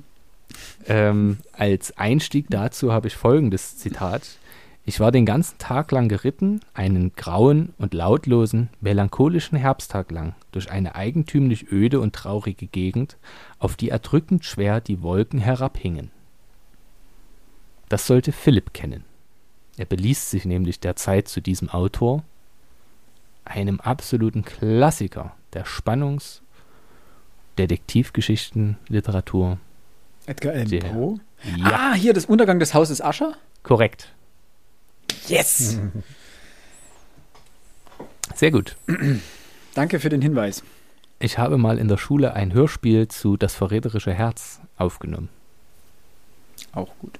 Es ist aber sehr peinlich. Ich habe, glaube ich, die Datei irgendwo noch auf dem Computer. Ich müsste allerdings suchen und ich möchte, dass sie niemals jemand zu Ohren bekommt. Weil Ja. ich glaube auch da doch nicht ich den verstehen. Stimmbruch hinter mir hatte. Wir Ähm, haben auch ein Schülerradio gemacht. Ähm, oh, cool. wo, wir, wo wir sogar gesungen haben. Das tut schon weh. wir reden nicht darüber. Worüber wir aber Keine weiteren reden, Details. ist das nächste Buch, das ich Ey. Max, Max ist Wahnsinn. Ein bisschen Wahnsin. stolz bin ich jetzt schon auf dich. Ja, ne? Es ist gut. Also, huf. Ähm, nämlich Oh. Starker Rosenduft durchströmte das Atelier, und als ein leichter Sommerwind die Bäume im Garten hin und her wiegte, kam durch die offene Tür der schwere Geruch des Flieders oder der feinere Duft des Rotdorns. Puh. Das äh, Bildnis des Dorian Gray von Oscar Wilde. Stimmt. Und wenn wir darauf eingehen, was das für eine Bewandtnis hat, dieser erste Satz, dann fällt uns vielleicht auf, das sind sehr viele Gerüche. Und selten kommen die natürlich in dieser Stärke und Intensität, wie er es hier schildert, nämlich starker Rosenduft, schwerer Geruch, feiner Duft, gleichzeitig vor. Was schon auf die Ja. Künstlichkeit der Gesellschaft und so weiter anspielt. Großartiges Buch. Ich habe es da schon. Ich habe es mir jetzt ich, letztes Jahr, nee, dieses Jahr, Anfang dieses Jahres gekauft, weil ich es unbedingt mal lesen wollte. Ich habe es immer noch nicht geschafft. Aber es ist vorgezogen, steht es im Regal. Das Problem, ich habe erst vor kurzem den Film wieder gesehen. Das ist meistens so ein kleiner Rückschlag, dann das Buch doch in die Hand zu nehmen, weil du wirst ja doch eher unvoreingenommener rangehen. Welchen Film hast du geguckt? Welche Verfilmung? Die letzte Verfilmung mit. Okay. Die habe ich auf DVD. Die fand ich gar nicht schlecht. Auch wenn sie sehr zerrissen wurde. Die war ganz gut. Ja, aber ich finde sie rein von der, vom Unterhaltungswert war sie ganz gut. Und es ist einfach auch eine grandiose Geschichte. Das muss man ja auch sagen. Das auf jeden Fall. Ähm, das Kapitel 11 sind dann Sprechakte, Bekenntnisse oder Gerüchte, bei denen man also nicht genau weiß, wer sagt das, beziehungsweise jemand sagt was über sich. Mein Beispiel wäre eben die Blechtrommel gewesen. Äh, ich habe aber auch noch ein anderes, nämlich Lolita, Licht meines Lebens, Feuer meiner Lenden. Das ist Lolita von Nabokov. Korrekt. Nakubov, ich weiß gar nicht. Nee, wer Nabokov war schon war, war korrekt. Ähm, Wladimir Nabokovs äh, Buch von 1955, bei dem ich, das ich noch nie gelesen habe, aber den Film von Stanley Kubrick gesehen habe. Der Mhm. ist äh, eindrücklich, drücke ich es mal so aus, genug. Man will dann auch, also das ist unangenehm zu lesen äh, äh, oder zu sehen, wie sich ein erwachsener Mann in ein sehr junges Mädchen verliebt. War auch ein ordentlicher Skandal gewesen, der, Mhm. der Roman, ne? Dann ein, ja, das solltet ihr kennen. Jemand musste Josef K. verleumdet haben, denn ohne dass er etwas Böses getan hätte, wurde er eines Morgens verhaftet. Der Prozess von Kafka, ne? Genau. Jawohl. Ja. 1925. Ja, gut, der ist easy. Ne? Hättest du auch die Verwandlung nehmen können, das wäre, glaube ich, die zweite. zweite. Oder kommt die noch? Die kommt noch. Ach so, okay. Doch davor kommt äh, eine neue Kategorie. nämlich Oh, Max! das Unwahrscheinliche. Und mit dem Unwahrscheinlichen beginnen wir wie folgt. Das Ereignis, auf dem diese Erzählung beruht, wird von Dr. Darwin und einigen deutschen Naturwissenschaftlern keineswegs für ausgeschlossen gehalten. Nope. Das ist Mary Shelleys Frankenstein oder Ach der moderne. Prometheus. Okay. Ja. Aber hätte ich. Nee. Also, jetzt, wo du es sagst, ergibt das Sinn. Aber hätte ich nicht gewusst. Habe ich nicht Aber- gelesen. Das ist doch das, das Grandiose, wenn man sich dann im Nachhinein überlegt, man weiß ja grundsätzlich, um was es bei Frankenstein geht, Ja. wie großartig gewählt dieser erste Satz ist. Nämlich, äh, es, es ist völlig unmöglich, dass das, mög also, dass das passieren kann. Aber mit dem, ja, also Dr. Darwin sagt, dass das geht und einige deutsche Naturwissenschaftler halten das auch für möglich. Das erzeugt natürlich unfassbare Spannung und äh, schafft in Anführungszeichen äh, Glaubwürdigkeit. Vor allen Dingen zu der Zeit, ne? Das ist übrigens richtig, richtig, na nicht, nicht nur in der Zeit, was krass ist. Also die Autorin muss ja, das hat sie ja bewiesen, unglaublich belesen gewesen sein. Ähm, dann haben wir natürlich die Zeit und dann haben wir dieses, diesen Umstand, dass dort der Dr. Frankenstein ja mit seinem Monster ein, ein, ein, ein, ein Monster erschafft, also ein, ein ganz neues Wesen erschafft. Wenn mich nicht alles täuscht, war die Autorin zum Zeitpunkt, als sie das geschrieben hat, 17 Jahre alt. Wisst ihr überhaupt, wann das Buch erschienen ist? Als die Autorin 17 Jahre alt war. Das habe ich gerade gesagt, genau. Ich Ihr seid so Ahnung. lustige Menschen. Ja, deswegen machst du das doch hier mit uns. Nein, weiß ich nicht. Äh, Aber 19. so grob Jahrhundert. geschätzt. 19. Jahrhundert haben wir als Tipp, Alex?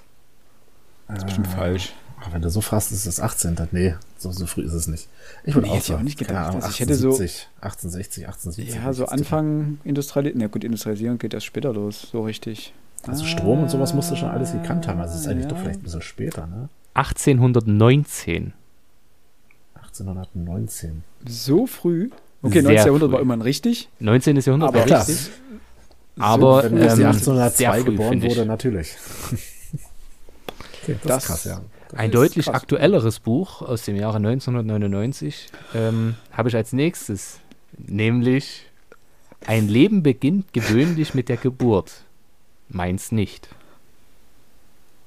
Der seltsame Fall des Benjamin Buttons? Wahrscheinlich nicht. Echt gute Idee, aber nein. Ist ein deutscher, ich glaube, es ist ein deutscher Autor.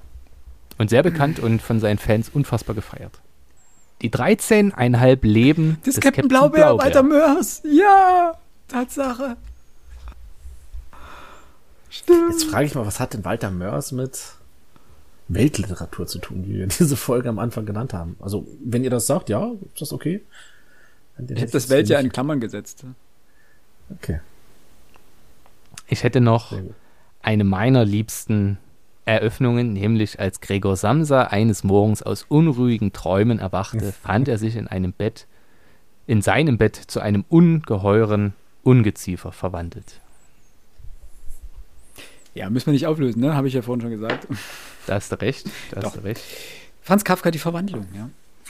Ähm, Fand ich Na damals komm, in der dann machen wir, dann machen wir den Kafka jetzt auch noch voll.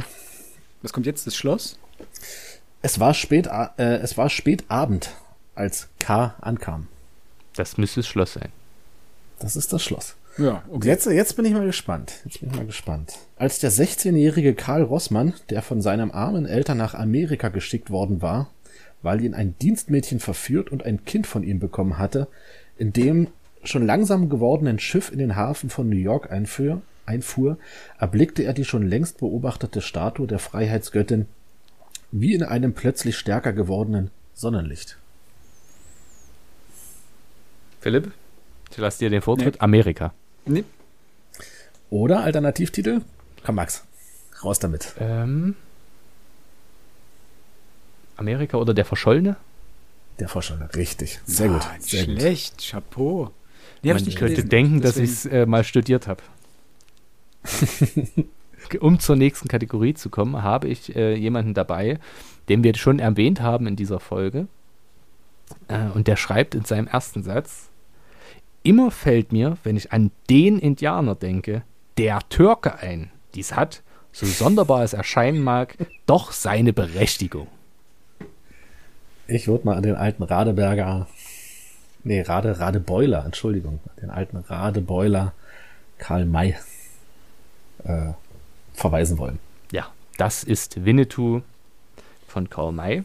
Und dann ein, ich sag diesmal nichts dazu. Scarlett O'Hara war nicht eigentlich schön zu nennen. Ja, ja. Alex, löse auf. Löse auf. Äh, vom Winde verweht. Stimmt, du hast ja letztens drüber gesprochen. Ja. Scarlett O'Hara. Da, also äh, anhand dieses Ja. Namens, wenn man das Ja. weiß, dann äh, kann man drauf kommen. Ja. Ansonsten hätte ich noch, ähm, ich lese sogar noch die Überschrift des Kapitels vor. Puer qui vixit.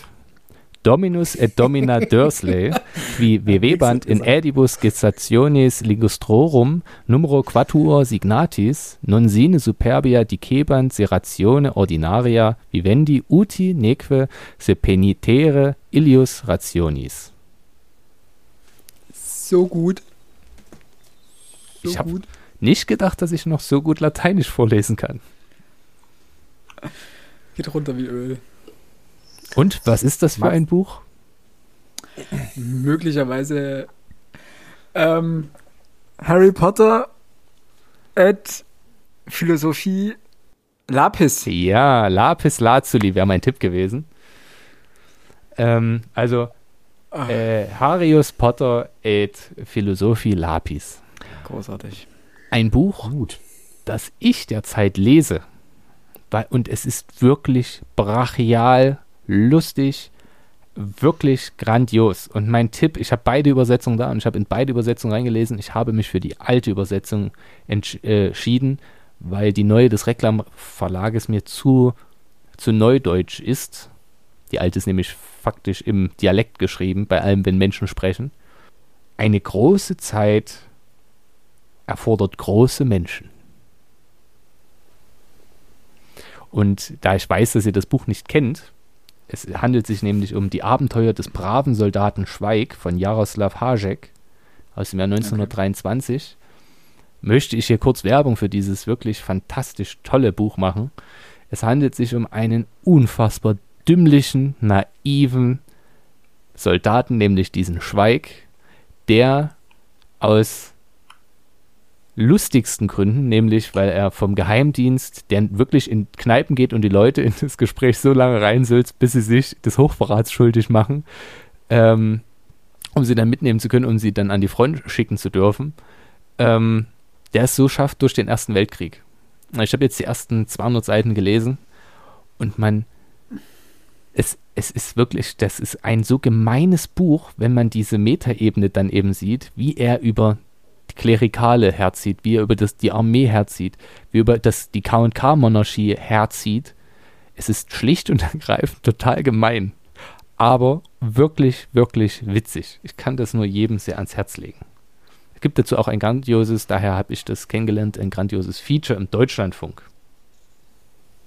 Wie umfangreich ist das? 750 Seiten, das ist wirklich sehr lang. Okay, also. Okay. So, und abschließend habe ich noch ein, einen letzten Anfang. Den kann ich allerdings ganz schwer vorlesen. Ich bemühe mich trotzdem. Tair Auquidna Rebnareakor und so weiter. Diese Inschrift stand auf der Glastür eines kleinen Ladens, aber so sah sie natürlich nicht aus, wenn man vom Inneren des dämmerigen Raumes durch die Scheibe auf die Straße hinausblickte. Ja, das ist schön. Das ist schön. Das ist wirklich schön. Alex, möchtest du oder soll ich? Äh, Michael Ende mit. Der unendlichen Geschichte. Es ist, so, es ist so schön, der Anfang. Wirklich toll. Ja. Und obwohl wir mit der unendlichen Geschichte schließen, Nein. Es tut es nicht. Na komm, komm, hau raus. Nein, ich, ich wollte das tatsächlich jetzt so abbinden, dass ich sage, okay, es ist zwar die unendliche Geschichte, aber eben nicht die unendliche Folge. Wenn ihr noch sehr gute erste Sätze findet oder welche habt, die man gerne noch ergänzen kann, dann schreibt sie bitte in die Kommentare bei Instagram. Das würde uns wirklich sehr freuen. Ich freue mich generell über erste Sätze sehr, sehr doll und versuche jetzt auch bei jedem Buch, das ich lese, drauf zu achten, ähm, ob es, wer wie drücke ich es aus, ob man was daraus schließen kann und schau mir auch nach dem Lesen des gesamten Buches nochmal an, ob das jetzt ähm, gehaltvoll war, der erste Satz. Und vielleicht hat diese Folge ja für euch zwei Vorteile, nämlich A, ihr achtet jetzt viel mehr auf erste Sätze und B, und das wäre natürlich noch viel famoser für uns, eines der Bücher und einer der ersten Sätze, die wir heute mit euch gemeinsam erraten haben, könnte natürlich Anlass sein, eben jenes zu Weihnachten zu verschenken oder in der Weihnachtszeit zu lesen. Natürlich, und das wissen wir von euch, denn ihr seid unsere wundervollen Hörerinnen und Hörer, kauft ihr diese Bücher nicht bei einem Internet-Großkonzern, bei einem von der chinesischen Regierung abhängigen Buchhändler in deutschen Innenstädten. Nein, ihr kauft ihn beim kleinen Buchhändler oder der Buchhändlerin eures Vertrauens. Die leben nämlich davon und sind davon abhängig, dass ihr denen das gleiche Geld, das ihr auch bei diesen anderen blöden Läden bezahlen würdet, gebt. Dank der Buchpreisbindung, wozu wir übrigens eine extra Folge gemacht haben, die ihr euch gerne nochmal anhören könnt an dieser Stelle. So, alle Werbung untergebracht. Was das, Max? Das war's von mir. That's it. Äh, ich habe die Sachen abgearbeitet. Ähm, Wunderschön. Ach, natürlich. Äh, ja gut, nee, das lass mal weg. Das äh, habe ich vergessen zu sagen. Das ist aber auch jetzt halb so wild. Ähm, das waren die Kategorien, die elf Kategorien, die mir jetzt am relevantesten erschienen. Ich hoffe, ihr hattet eine gute Zeit und konntet gut mitraten. Ich finde, wir haben, ihr habt euch gut geschlagen. Ich finde, ich habe mich auch gut geschlagen. Ja. Wir müssen das, glaube ich, nochmal umdrehen. Dann bringen wir dir mal ein bisschen was mit. Du hast ja jetzt Sehr, sehr relativ gern. viel nur fragen dürfen. Ich bin überrascht, was wir letztendlich doch äh, rausbekommen haben. Ich habe, also es gab am Anfang war ich so ein bisschen zwiegespalten. Zum einen dachte ich, das wird halt nie was, du wirst halt nichts erraten, weil du einfach auf nichts kommen wirst. Und zum anderen dachte ich, naja gut, so schwer ist es vielleicht auch nicht. Wenn du das gelesen hast, dann das geht dann schon. Aber ich war überrascht. Es war doch nicht so peinlich, wie ich am Anfang dachte. Trotz der Startschwierigkeiten. Sehr schön. Und dann eben auch, dass solche Kleinigkeiten drin sind, wie das Gold von Kaxamalka oder sowas. Das hat mich, äh, ja, Es sind, waren jetzt vielleicht 35 ähm, Satzanfänge, die ich vorgestellt habe und es sind, wie gesagt, innerhalb dieses Buches 249. das ist schon eine ganze Ähm, Menge. Ja. Ich möchte also nochmal Werbung machen für Peter André als jemand musste Josef K. verleumdet haben. Erste Sätze der Weltliteratur und was sie uns verraten, erschien im CH Beck Verlag. Ich weiß nicht, ob es davon jetzt schon ein Taschenbuch gibt. Wenn, äh, wenn ja, dann mag ich es allen empfehlen. Auch die gebundene Ausgabe ist natürlich grandios. Ich habe sie mir mal gebraucht gekauft, weil ich das gesehen hatte und war total fasziniert davon. Und ich würde auch dieses Buch im Gesamten jedem ans Herz legen und jeder, die sich für Bücher und Literatur interessiert. Apropos jedem ans Herz legen. Wir machen nächste Woche, das ist nämlich die nächste Folge, die ihr von uns hören werdet, eine kleine mh, Empfehlungsrunde, falls ihr noch das richtige Buch für den Weihnachtsbaumboden braucht. Also, falls ihr noch ein Buch unter den Weihnachtsbaum legen wollt und ihr habt noch keine Ahnung, was ihr schenken wollt, oder ihr wollt euch selber was Gutes tun zu Weihnachten und das dann lesen, darüber werden wir nächste Woche sprechen. Und dann bringt jeder von uns, keine Ahnung, 5, 6, 12 äh, Empfehlungen mit. Und vielleicht ist ja für euch oder eure Liebsten etwas dabei. Und ansonsten bleibt heute gar nicht mehr viel zu sagen. Bleibt gesund. Vielen Dank, dass ihr bis hierhin zugehört habt. Äh, schreibt mir uns, wie gesagt, gerne in die Kommentare äh, eure Vorschläge und auch sonst natürlich gerne das Feedback zur Folge. Und ansonsten hören wir uns nächste Woche wieder. Genießt den dritten Advent, ja, der jetzt Ja. kommt. Ähm, wobei, wenn ihr die Folge bekommt, ist der dritte Advent schon vorbei. Naja. Genießt die Adventszeit. Bleibt Und gesund. bleibt gesund. Bis bald. Tschüssikowski. Tschüss.